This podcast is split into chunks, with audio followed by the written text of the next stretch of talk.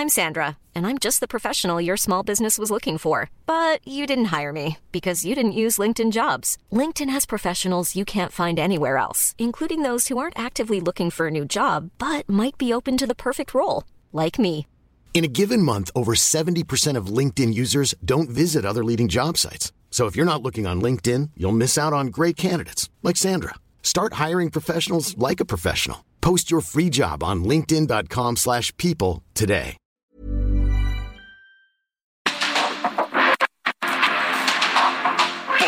Mundo actual no se entendería sin la economía, las finanzas y los negocios. Acompaña a Mario Maldonado, el columnista de negocios más joven y objetivo del periodismo financiero en su programa. Bitácora de negocios.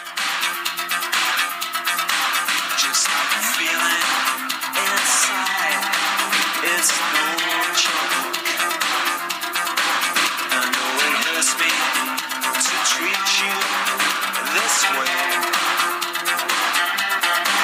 Betrayed by words I've never heard. Too hard to say. Down to run, please don't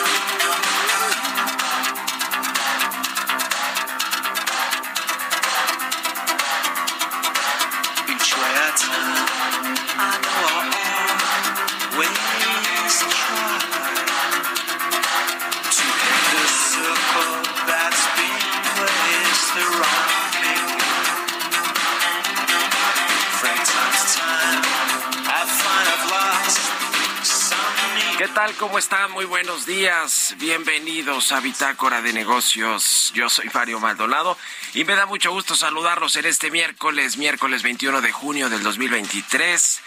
Estamos transmitiendo en vivo como todos los días tempranito aquí en la cabina del Heraldo Radio. Muchísimas gracias a todos por acompañarnos, a todos y a todas por acompañarnos en punto de las seis que arrancamos esta barra informativa de esta estación del 98.5 de FM aquí en la capital del país y en el Valle de México. Y un saludo y, agradecimientos, como siempre lo hacemos a todos los que nos escuchan también en el interior del país, en el resto de la República Mexicana, en Guadalajara por la 100.3, en Monterrey por la 99.7. En Oaxaca por la 99.7 también, Chilpancingo, Yucatán, Tepic, Tuxtla Gutiérrez, La Laguna, el Istmo, a toda la República Mexicana, quienes nos siguen también a través de las de la radio por internet, de las aplicaciones de radio por internet o en la página heraldodemexico.com.mx, ahí está también el streaming de la cabina del Heraldo Radio y a quienes escuchan el podcast de Bitácora de Negocios a cualquier hora del día. A todos y a todas, de verdad, muchísimas, muchísimas gracias por escucharnos y por sus mensajes. Bueno, comenzamos este miércoles, mitad de semana. Como todos los días, un poquito de música antes de entrarle a la información. Esta semana estamos escuchando canciones de bandas que van a presentarse en el Corona Capital 2023, que se llevará a cabo aquí en la Ciudad de México en el, autódromo, en el Autódromo Hermanos Rodríguez en noviembre, el 17, 18 y 19 de noviembre. Y esta canción que escuchamos de fondo es de New Order. Se llama Temptation 80 87. Temptation 87 de New Order. Es eh, una banda eh, inglesa muy conocida que pues eh, es los 80s, 90s y esta canción Temptation 87 es una versión que apareció en la banda sonora de Trainspotting, esta canción, esta, canción, perdón, esta película que nos hacían ver cuando íbamos en la en la secundaria o que tú qué, qué ibas, Chucho, en la preparatoria. A mí me acuerdo que los profesores hasta la recomendaban, ¿no? En fin, es una buena, es una buena película, sin duda alguna. Esta de Trainspotting o Trainspotting. Bueno, eh, bueno, pues vamos a escuchar hoy a New Order, esta canción Temptation 87. Y le entramos a los temas, le entramos a la información. Vamos a hablar con Roberto Aguilar, lo más importante que sucede en los mercados financieros. Hoy hay decisión, ah, no, mañana, mañana hay decisión de política monetaria en el Banco de México. Vamos a ver qué sucede ahí con la Junta de Gobierno. Las bolsas retroceden atentas a la comparecencia de eh, Powell en Estados Unidos y sobre todo las señales monetarias que dará Jerome Powell, el, el presidente de la Fed. El euro, la segunda moneda más negociada en el mundo, pese a menor relación con Rusia, dice el Banco Central Europeo. Y Tesla abrirá planta en la India tan pronto como sea humanamente posible, dice Elon Musk, una Gigafactory, pues quizá más grande de la que va a tener en México, en Nuevo León. Esta empresa Tesla anduvo allá Elon Musk en la India ha generado además mucho revuelo todas las visitas que ha hecho a este país porque además pues allá también tienen meca de la tecnología ¿eh? en, en Bangalore, en Mumbai yo he andado por allá en algunos momentos y hay muchos ingenieros en la India y eso les permite pues estar a la vanguardia también en todo lo que tiene que ver con la informática, con la tecnología. Eh, en fin, de hecho muchos de los CEOs de empresas globales, bueno, ahí está el de, el Google, ¿no? Y, muchos otros son eh, de origen indio, precisamente. Hay mucha tecnología y entonces está Tesla queriendo abrir una planta. Ya vamos a platicar de todo esto con Roberto Aguilar. Vamos a hablar con Pedro Tello, analista en temas económicos, precisamente sobre esta edición de mañana del Banco de México. El sondeo de Reuters anticipa que se va a mantener la tasa de interés en 11.25%, la tasa de referencia, pero interesante será conocer el tono del comunicado y después las minutas de lo que dijeron en esta reunión los integrantes del Banco Central aquí en México.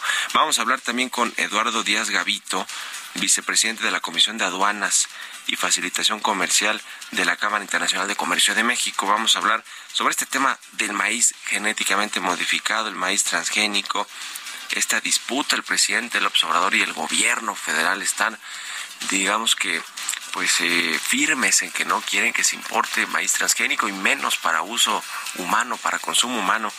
Y dice la Cámara Internacional de Comercio que esta disputa por el maíz transgénico va a afectar la balanza comercial agroalimentaria que actualmente favorece a nuestro país. Así que vamos a entrarle a los detalles fino con este asunto y hablaremos también con Carlos Martínez, director general del Infonavit, sobre una nueva política para facilitar crédito a mujeres de este instituto y algunas otras cositas que nos actualice cómo va la cartera de crédito, los nuevos programas que han echado a andar en el Infonavit, que yo siempre digo que es una de las instituciones que, que, funciona que ha funcionado para bien en este nuevo gobierno, en la administración del presidente López Obrador. Se han mejorado muchas cosas, sin duda alguna. Eso sí, también hay que reconocer cuando hay dependencias, organismos que funcionan mejor.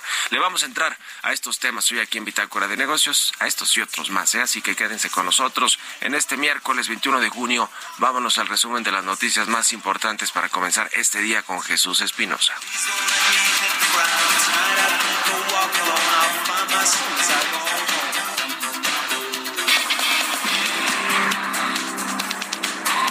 El presidente Andrés Manuel López Obrador nombró la mañana de este martes a Marat Bolaños López como nuevo secretario de Trabajo en sustitución de Luisa María Alcalde Luján, nueva secretaria de Gobernación.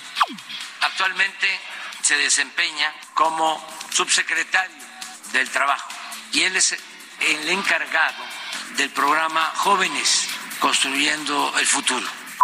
Ya es igual el número de hombres que de mujeres en el gabinete. Eso nunca había sucedido.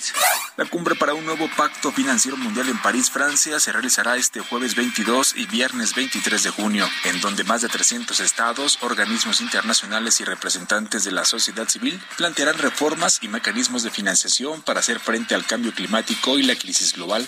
Marcelo Ebrard, aspirante a la coordinación de defensa de la transformación de Morena, defendió su propuesta de crear la Secretaría de la 4T al considerar que los recorridos sin propuestas son como una visita turística.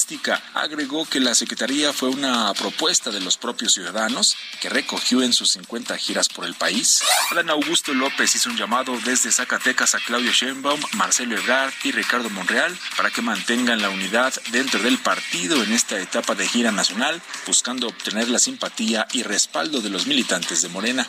Por su parte, Ricardo Monreal acusó que hay inequidad en el proceso interno de Morena y pidió a las corcholatas que se moderen, ya que algunos de sus contrincantes cuentan con cientos de espectaculares en el camino de la Ciudad de México al Estado de México.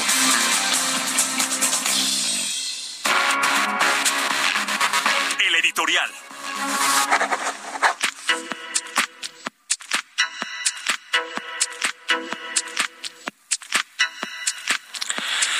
Bueno, pues las corcholatas andan desatadas. Estas eh, seis eh, personas que van a competir por la candidatura interna, por la candidatura de Morena, van a hacer una competencia interna y eh, pues se están dando con todo, con las supuestas propuestas que van eh, pues a poner sobre la mesa para el próximo sexenio, el próximo gobierno, sus propuestas de gobierno, sus plataformas políticas. Ya ve que Marcelo Ebrard el ex canciller se alcanzó la puntada de decir que quería crear primero una nueva secretaría de defensa de la cuarta transformación, una cosa así, y que además de todo, pues invitó al hijo del presidente Andrés Manuel López Beltrán, Andy, que sí es un gran operador político. Ayer el presidente observó dijo, no, no, no, no, mi familia nada tiene que ver con, eh, con, con la política ni con el gobierno, pero bueno, a ver, a ver, o sea, lo dicen los mismos secretarios de Estado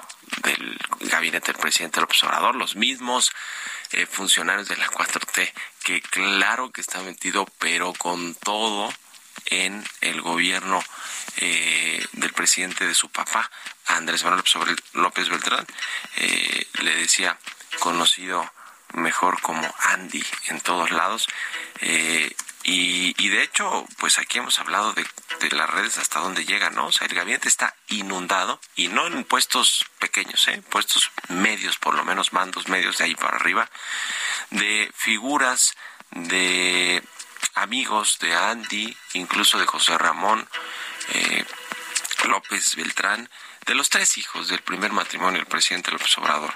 Y aunque diga que no están metidos y aunque el propio Andy negó tener relación alguna con el gobierno de su papá, bueno, pues eh, una de las de los ejemplos más recientes, sin lugar a dudas, pues es Marat Bolaños, el, el ex subsecretario de la Secretaría del Trabajo, que hoy, tras la salida de Luisa María alcalde de esa dependencia para irse a encabezar la Secretaría de Gobernación, eh, pues se convirtió en el titular de la Secretaría del Trabajo. Es amiguísimo lo que le sigue de Andrés Manuel López Beltrán, del famoso Andy.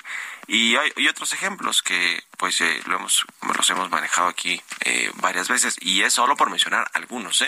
El subsecretario de Hacienda, Juan Pablo de Botton, cuyo padre fue fundador de la, de la escuela eh, Logos de la del Valle, donde estudiaron los tres hijos del presidente, el observador, los tres hijos de su primer matrimonio. También Daniel Azaf, el coordinador de la ayudantía de la presidencia, Antonio Martínez Dagnino, que es el actual jefe del Servicio de Administración Tributaria, por mencionar algunos, ¿eh? estos son amiguísimos. Carlos Torres también, que es el actual coordinador de los programas del bienestar y de las entregas y de los siervos de la nación o coordinadores estatales, como sea que le llamen, pero eh, él también tiene una relación directa con el presidente porque su padre fue o es muy amigo del presidente del observador, pero también es amigazo del Andy, ¿eh? así que sí tienen injerencia y mucha injerencia en el gabinete, aunque lo nieguen, porque lo dicen los mismos cercanos al presidente, los secretarios y los funcionarios de Morena y los que están en Palacio Nacional. ¿Ustedes qué opinan? Escríbanme en Twitter, arroba Mario Mal y en la cuenta arroba Heraldo de México. Mario Maldonado en Bitácora de Negocios.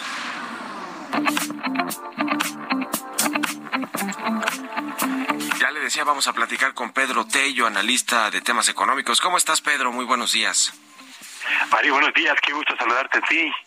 Igualmente. Oye, ¿cómo ves mañana el Banco de México? Todo apunta, todas las eh, los sondeos están eh, pues dando un, una pausa como ya se había anticipado y como sucedió en la pasada reunión. 11.25% está la tasa de referencia. Sí creen que van a mantenerla mañana en el Banco de México, pero será interesante ver el tono del comunicado, qué es lo que dicen en el comunicado y después las minutas, ¿no? Sin duda alguna, yo creo que para el día de mañana es una bola cantada el anuncio de que Banco de México va a mantener sin cambios la tasa de interés en el nivel en el dejó después de 15 incrementos consecutivos y de la pausa decretada el eh, mes pasado. Y como bien lo señalas, Mario, yo creo que los tres aspectos más importantes del anuncio que mañana conoceremos a la una de la tarde son los siguientes. Primero, ¿cuál es el balance que hace el Banco de México del comportamiento de la inflación en México, pero particularmente de su componente subyacente, el que aun cuando ha comenzado a desacelerarse, lo hace a un ritmo mucho menor que el que se muestra en la inflación general. Segundo punto que me parece muy importante de ese eh, del comunicado es el lo que se conoce como el balance de riesgos de la inflación. ¿Cuáles son los factores que Banco de México percibe que pueden impulsar al alza o, o, frenar, digamos, el aterrizaje de la inflación general y de la inflación subyacente? ¿Y cuáles, por otro lado, por, por otro lado, podrían ser los factores que aceleren el aterrizaje de la inflación? Y el tercer factor que me parece también muy importante es eh, la precisión acerca de cuál es la postura del Banco de México respecto al comportamiento o a las decisiones que ha tomado la Fed también en materia de política monetaria, por aquello de que Banco de México tendría que seguir los pasos de la Fed en lugar de mantener una suerte de política monetaria de corte independiente y de definición autónoma. Yo creo que esos son los tres aspectos que vale la pena tomar en cuenta para el día de mañana, Mario. Lo he preguntado en la televisión, pero, pero quiero hacerlo también aquí en la radio. Eh, la tasa de referencia es de 11.25% y mucha gente se preguntará, bueno, a mí, ¿por qué me cobran 30, 40, 50, 80% de interés eh, compuesto, en fin. Eh, pero creo que es algo que vale la pena explicarle a la gente de porque es una referencia a la tasa de interés del Banco de México que toman en cuenta obviamente los bancos comerciales para otorgar distintos tipos de crédito. Sí, por supuesto. La tasa de interés que determina el Banco de México es lo que se conoce como la tasa interbancaria, es decir, es el precio que tiene el crédito que se otorgan los bancos entre sí cuando requieren algún apoyo extraordinario para poder cubrir sus operaciones del día o bien para cerrar el balance de ingresos y egresos durante el día. Es el costo también al que el Banco de México les otorga financiamiento a los bancos cuando acuden a él en busca de algún apoyo crediticio. Ese es, digamos, el, el costo primario, el primer costo de fabricación del, del, de, del crédito. Y de ahí habría que agregar los costos de administración de los bancos que eh, utilizan finalmente para eh, el montaje de las sucursales para la publicidad, para el pago de salarios de sus trabajadores, etcétera, Sí. que se agrega finalmente al precio del financiamiento que usted y yo pagamos en la tasa de interés que se conoce como tasa de interés activa, que es finalmente lo que usted paga por el uso de la tarjeta de crédito o por la solicitud de un crédito personal o de nómina o para comprar algún bien raíz como algún eh, crédito hipotecario o algún crédito automotriz o el financiamiento que solicitan las empresas para poder fondear sus proyectos de inversión. Claro. Esa diferencia entre lo que el banco le cuesta el crédito, lo que el banco le paga al ahorrador por recibir sus recursos y lo que el Banco de México, digo, lo que los bancos le cobran a los usuarios de crédito, es lo que determina justamente esta brecha entre la tasa de interés de referencia y la que usted y yo pagamos habitualmente por los créditos que utilizamos. Y el perfil de riesgo que tiene cada persona o, o entidad no financiera para, para obtener estos créditos. Bueno, pues veremos. Eh, en, en 30 segunditos, Pedro, ¿cuándo va a hacer efecto en la economía? Me refiero a la desaceleración económica, una tasa tan alta de 11.25. Fíjate, yo tengo la impresión de que hacia el mes de septiembre empezará el aterrizaje del financiamiento, particularmente del financiamiento al consumo, que es el que viene creciendo a las tasas más aceleradas de, de, de crecimiento hasta este momento, Mario. Se va a desacelerar la economía sin lugar a dudas. Pues te agradezco mucho, como siempre, Pedro Tello, te mando un abrazo y muy buenos días. Buenos días y gracias, Mario. Hasta luego. Que estés muy bien. Sigan a Pedro Tello en Twitter, es P. Tello Villagrán. Eh, ahí está en las redes sociales. 6 con 21, vamos a otra cosa. Economía y mercados. Roberto Aguilar ya está aquí en la cabina del Heraldo Radio. Mi querido Robert, ¿cómo te va? Muy buenos días. ¿Qué tal, Mario? Me da mucho gusto saludarte a ti y a todos nuestros amigos. Fíjate que los mercados bursátiles retrocediendo, los futuros también, luego del desencanto por la poca contundencia de las medidas de apoyo para la economía de China por parte de su gobierno y por la expectativa de la comparecencia, la primera de dos del presidente de la Reserva Federal, Jerome Powell, ante el Congreso estadounidense, donde seguramente será cuestionado sobre si las tasas volverán a subir en julio y alcanzarían un máximo en un rango entre 5.5 y 5.75 como se espera. Bueno, ahora los mercados tienen sus dudas y actualmente la probabilidad de una alza hasta del 5.25.5 o 5.5% el próximo mes se sitúa en cerca del 78% en lo que se espera sea el final de todo el ciclo de endurecimiento monetario en Estados Unidos a pesar de que Jerome Powell en su conferencia de prensa más reciente pues dejó ver que era lo contrario, que al final del día todavía falta un par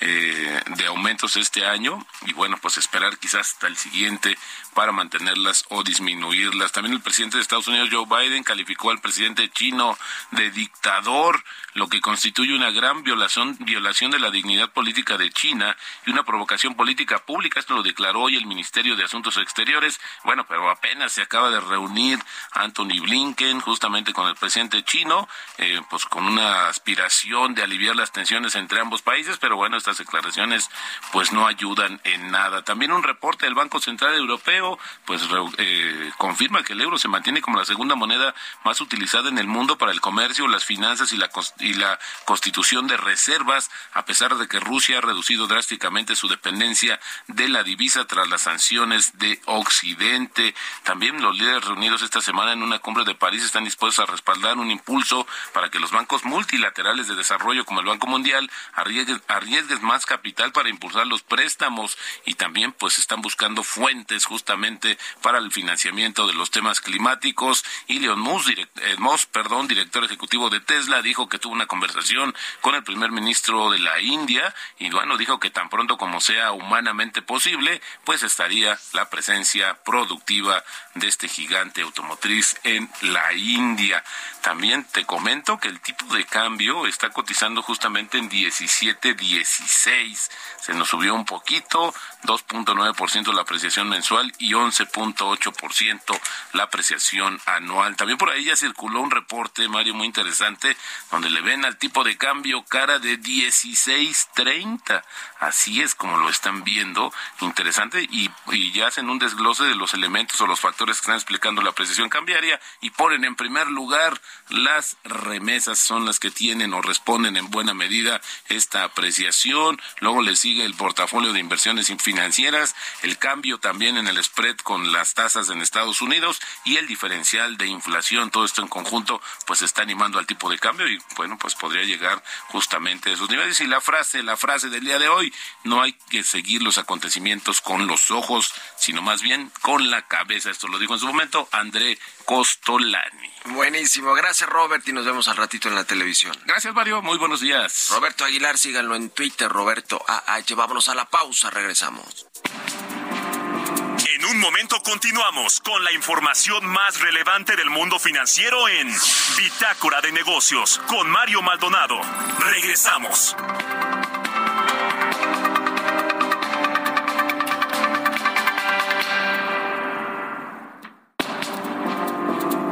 Estamos de vuelta en Bitácora de Negocios con Mario Maldonado.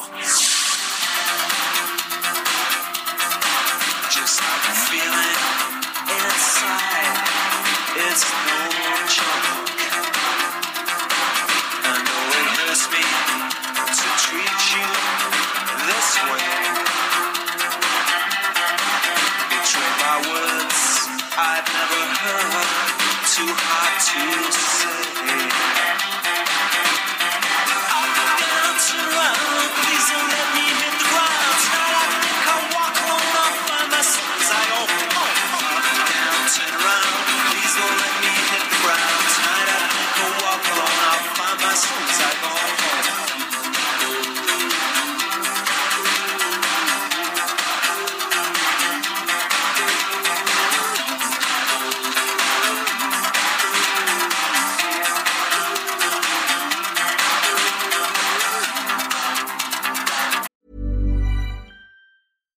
Sandra, and I'm just the professional your small business was looking for. But you didn't hire me because you didn't use LinkedIn jobs. LinkedIn has professionals you can't find anywhere else, including those who aren't actively looking for a new job but might be open to the perfect role, like me.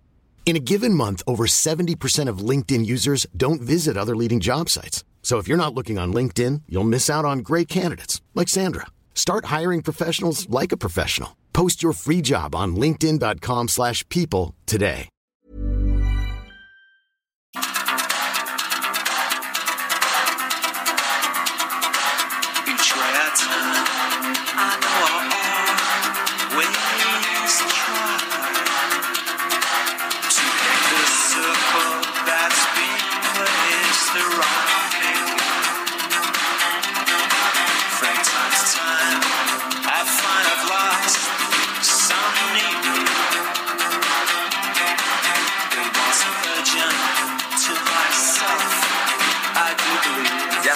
Regreso aquí en Bitácora de Negocios. Son las 6 de la mañana con 31 minutos, tiempo del centro de México. Gracias por seguir aquí con nosotros en estas frecuencias del Heraldo Radio. Regresamos escuchando un poquito de música antes de entrar a la información en esta segunda mitad del programa. Estamos escuchando esta semana canciones de bandas que van a presentarse en el, en, en el Corona Capital 2023, que se llevará a cabo en noviembre aquí en la Ciudad de México. Y esta que escuchamos de fondo es de los británicos de New Order, se llama Temptation 87. Es una banda muy conocida de los años 80 y también esta canción, este sencillo que lanzaron en eh, 1982, alcanzó el número 29 en la lista de sencillos del Reino Unido y además es parte de la banda sonora de la película Trainspotting. eh, y que bueno, pues eh, conocemos mucho toda esa película, sobre todo los que somos de la generación de, de qué, de los noventas, de los que nacimos en los ochentas, noventas, ¿no? Como todos nosotros, todos los que hacemos aquí Bitácora de Negocios. Con esto vámonos al segundo resumen de noticias con Jesús Espinosa.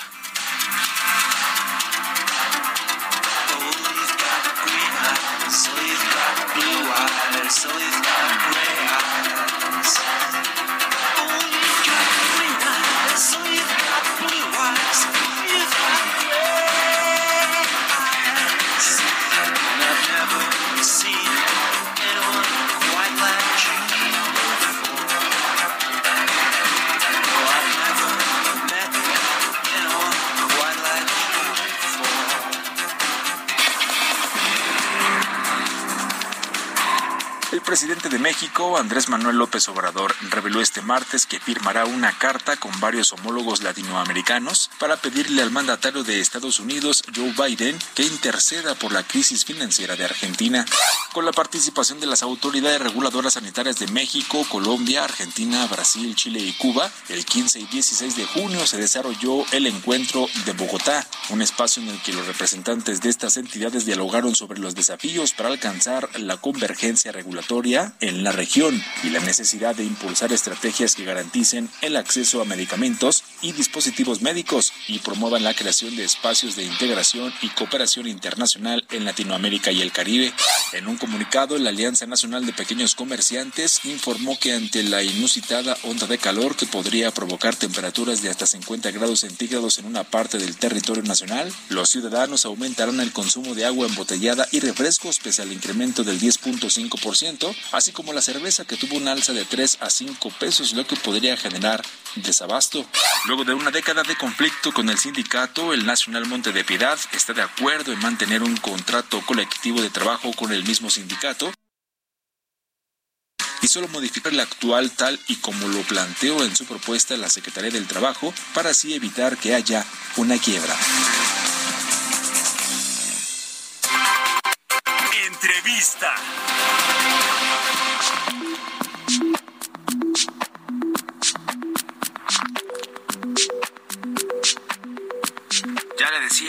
La disputa por el maíz transgénico que el gobierno mexicano asegura que no va a cejar en este eh, en esta prohibición, no va a dar su brazo a torcer, pues para que lo digamos más claro y coloquialmente, para que pues se deje de importar el maíz transgénico, aunque, hay un, acuerdo, más bien el tema del, el- es el del glifosato, donde sí no hay negociación para el gobierno, pero donde eh, el gobierno está claro es que no van a permitir que se importe maíz transgénico eh, o genéticamente modificado para consumo humano.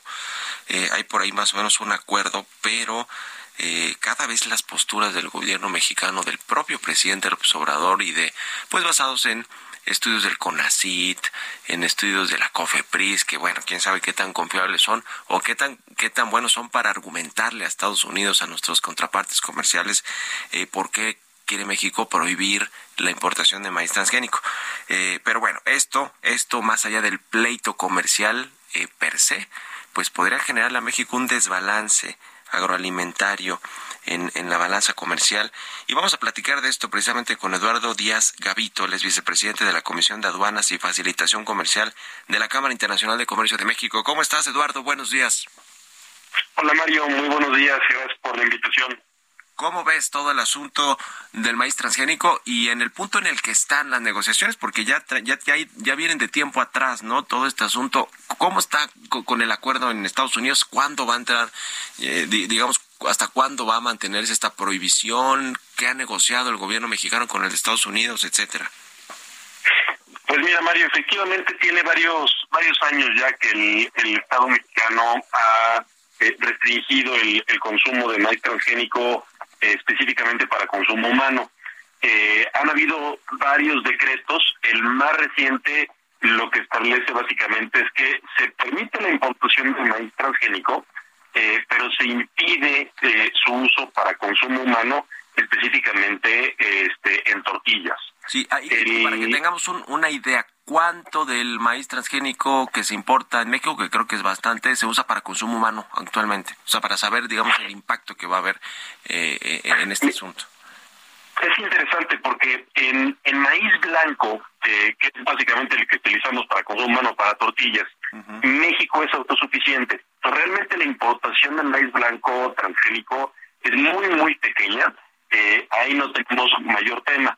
Donde hay mucha mayor importación es el maíz amarillo transgénico, Sí. que se utiliza fundamentalmente para, para uso de alimentos de animales, ¿no? Claro, sí, sí. Eh, n- no obstante eso, lo que Estados Unidos y Canadá eh, recientemente le han pedido a México es eh, consultas al amparo del, del Tratado de eh, eh, Tratado de Estados Unidos-Canadá, el famoso TEMEC, para decir que esta restricción en la comercialización de maíz transgénico para uso humano, pues es violatoria del tratado y por eso es que ahora nos están llamando a la mesa, pues para que se prendan, se rindan las explicaciones correspondientes y de que esto es una medida científicamente justificada y no una barrera al comercio.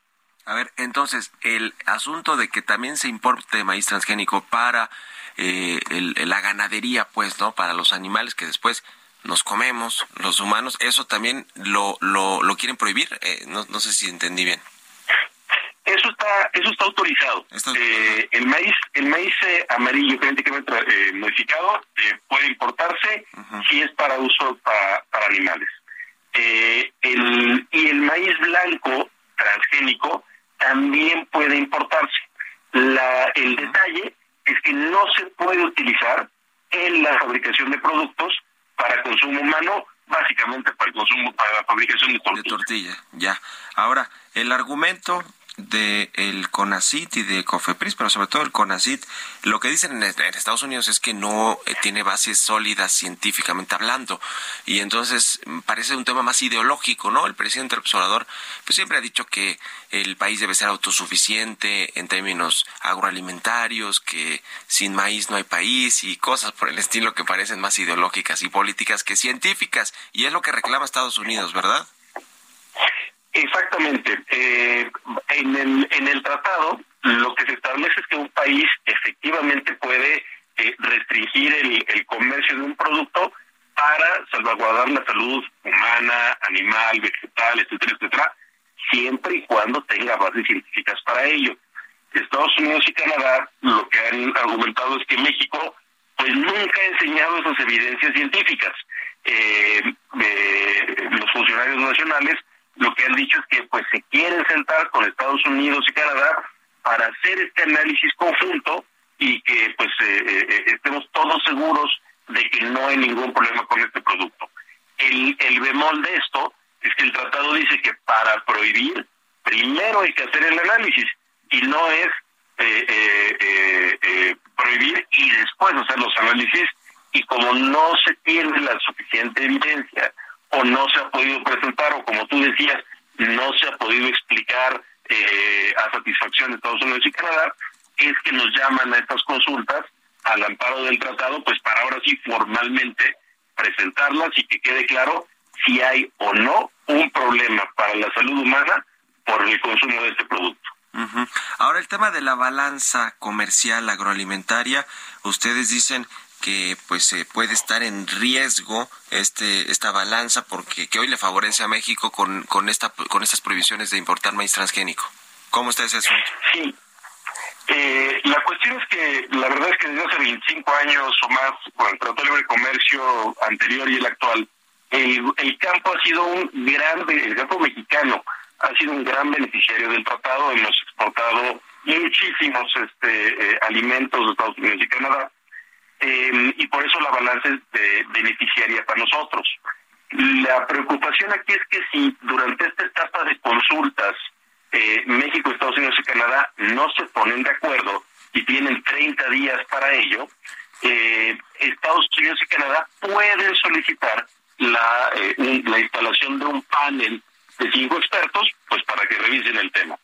Y si ese panel de cinco expertos eh, determina que efectivamente no hay base científica de parte de México para prohibir el consumo de este producto, entonces Estados Unidos y Canadá pues podrán prohibir las exportaciones mexicanas de productos agroalimentarios y pues escojamos cuál queremos, ¿no? Eh, aguacate, tomate, eh, fresas, frambuesas, etcétera, etcétera, que pudiera el día de mañana entonces sí alterar esta balanza hoy favorable para nosotros por una restricción diciendo pues tú no me dejas exportar mi maíz o que se comercialice mi maíz, pues yo me cobro con la misma y entonces pues bloqueo tus exportaciones, cosa que pues sería preocupante para el, para la industria del campo.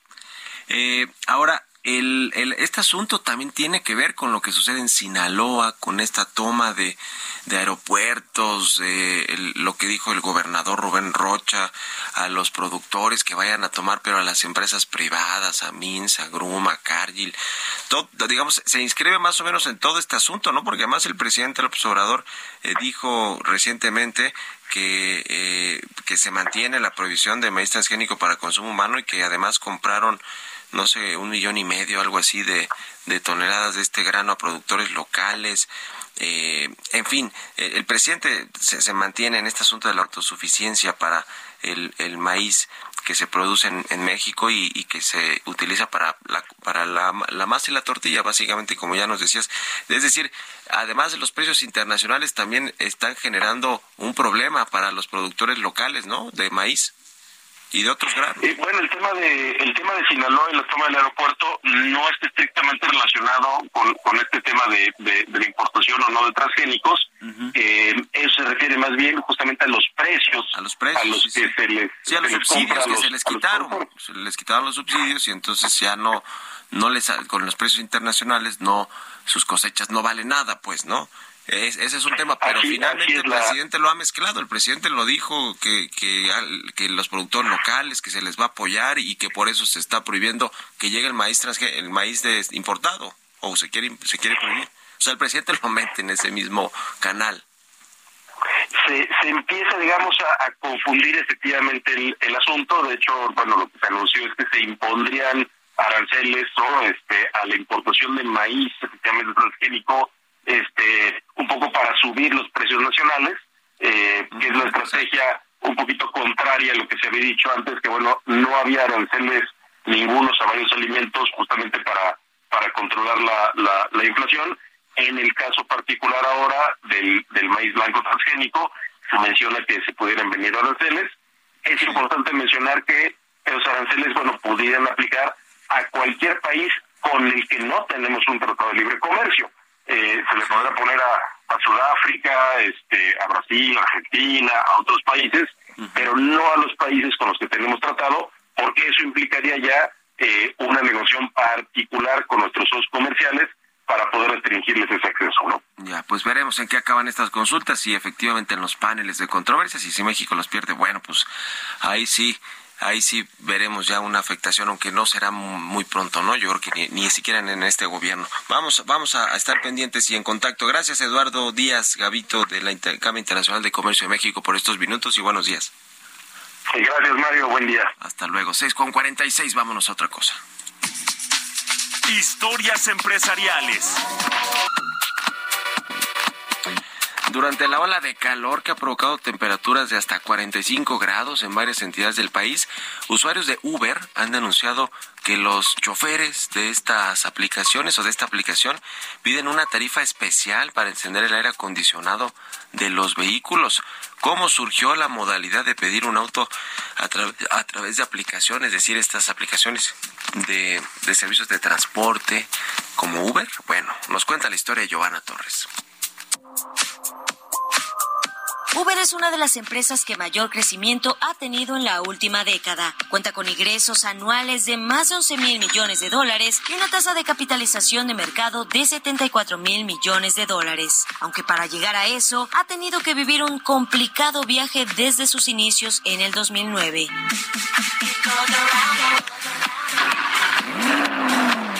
Idea surgió de dos amigos, Travis Kalanick y Garen Camp, cuando no pudieron tomar un taxi en París durante una tormenta de nieve. Debido a ello, se les ocurrió desarrollar un servicio de limusina de tiempo compartido que podía ser solicitado a través de una aplicación. Garen Camp siguió motivado con la idea y compró el dominio ubercap.com. Nombre Uber viene de la palabra alemana que significa sobre todo el resto, un principio fundamental que querían para su compañía. El servicio fue probado en Nueva York a principios del 2010 con solo tres coches. El lanzamiento oficial tuvo lugar en San Francisco en mayo del mismo año y poco tiempo después se quedaron solo con la palabra Uber ya que no era una compañía de taxis. El atractivo era que solo se necesitaba un celular para hacer un pedido, un GPS identifica la ubicación y el costo del servicio se carga automáticamente a una tarjeta de crédito. En 2014 ya habían logrado llevar Uber a 100 ciudades y un año después incursionaron en el servicio de comida Uber Eats. En 2017, ocho años tras su creación, alcanzaron los 5 mil millones de viajes.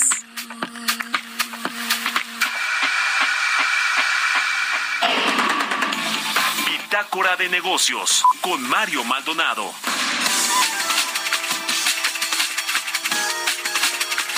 Y ya le platicaba al inicio del, programa, vamos a hablar con Carlos Martínez, director general del Infonavit, a quien me da gusto saludar. ¿Cómo estás, Carlos? Buenos días.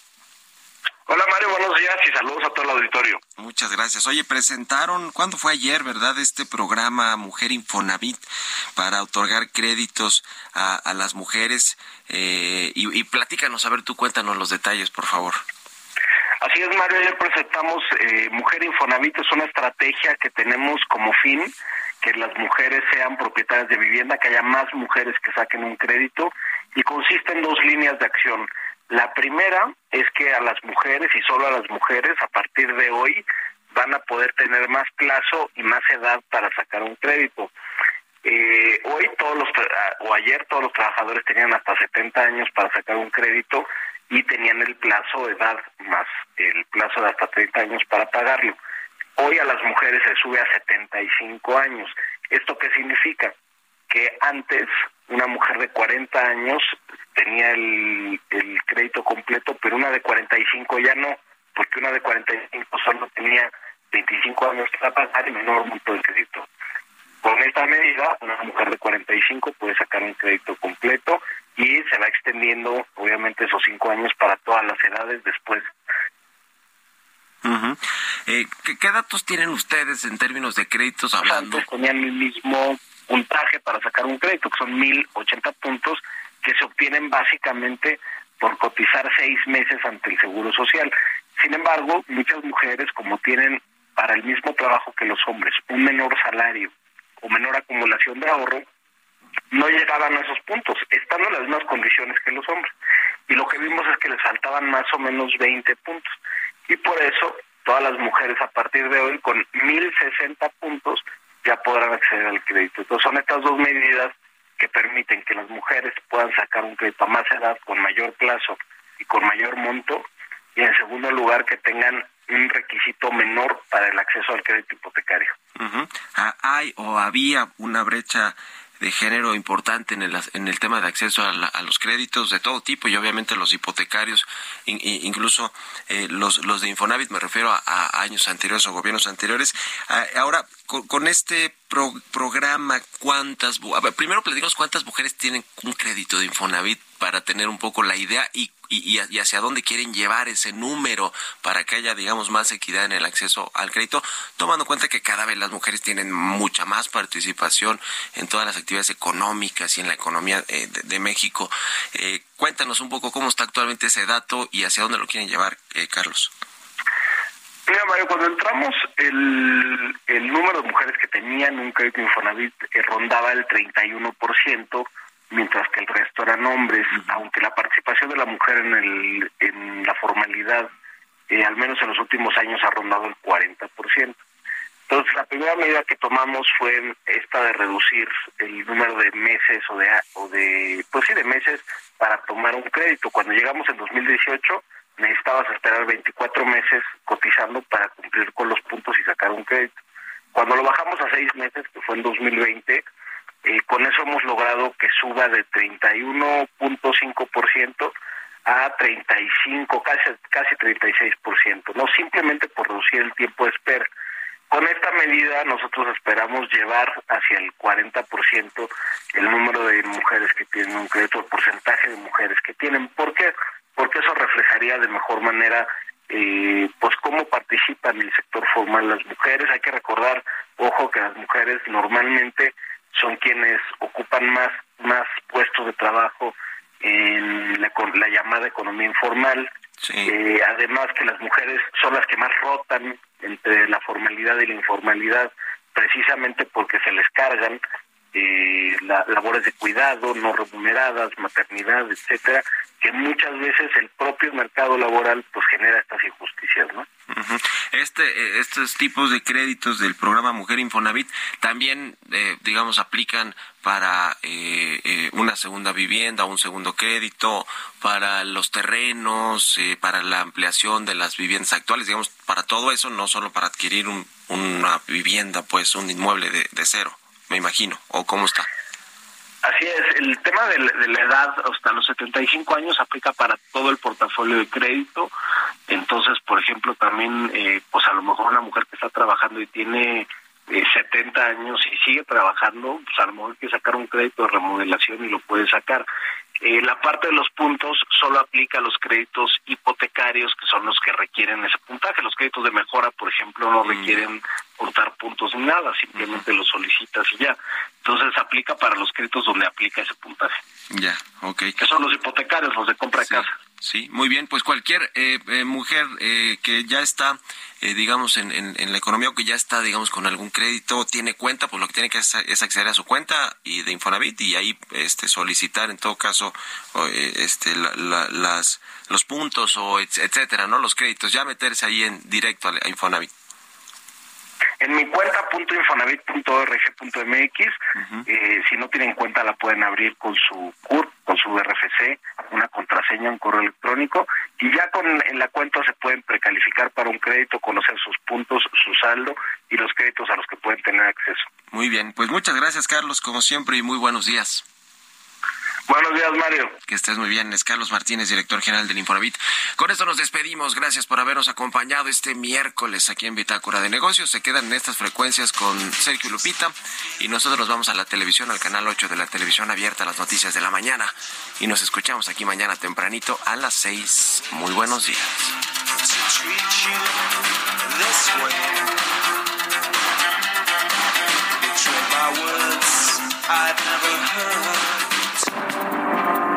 Esto fue Bitácora de Negocios con Mario Maldonado.